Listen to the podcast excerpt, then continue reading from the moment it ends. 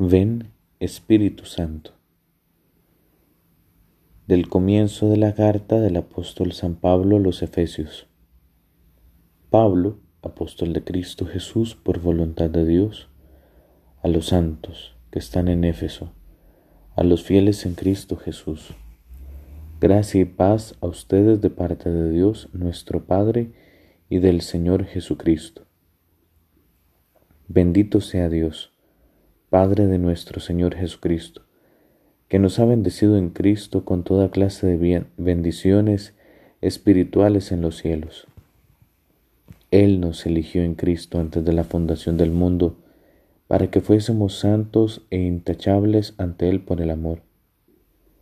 Él nos ha destinado por medio de Jesucristo, según el beneplácito de su voluntad, a ser sus hijos, para la alabanza de la gloria de su gracia que tan generosamente nos ha concedido en el amado.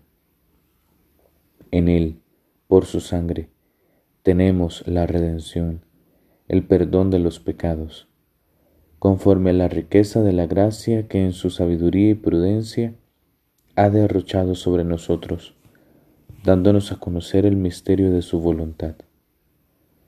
El plan que había proyectado realizar por Cristo en la plenitud de los tiempos recapitular en Cristo todas las cosas del cielo y de la tierra. Palabra de Dios, te alabamos Señor. Una vez le preguntaron a Juan Pablo II qué éramos nosotros para Dios y él respondió, somos un fruto de un somos el fruto de un pensamiento de Dios.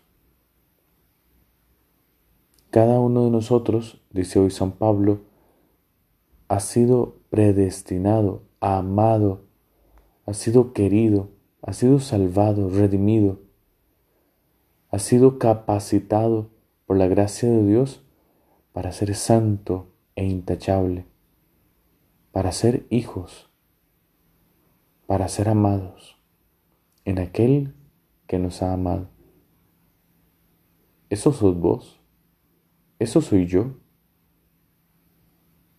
Si vos querés saber quién sos delante de la presencia de Dios, lee o escucha de nuevo este pasaje.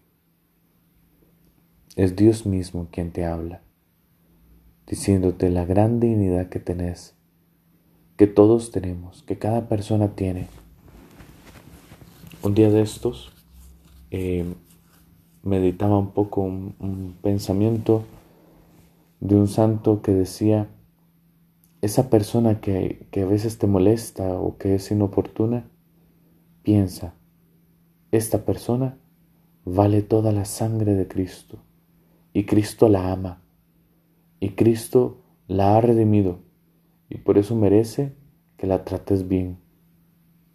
Pues sí, tiene toda la razón. Desde toda la eternidad hemos sido amados, perdonados, salvados. Eso somos nosotros.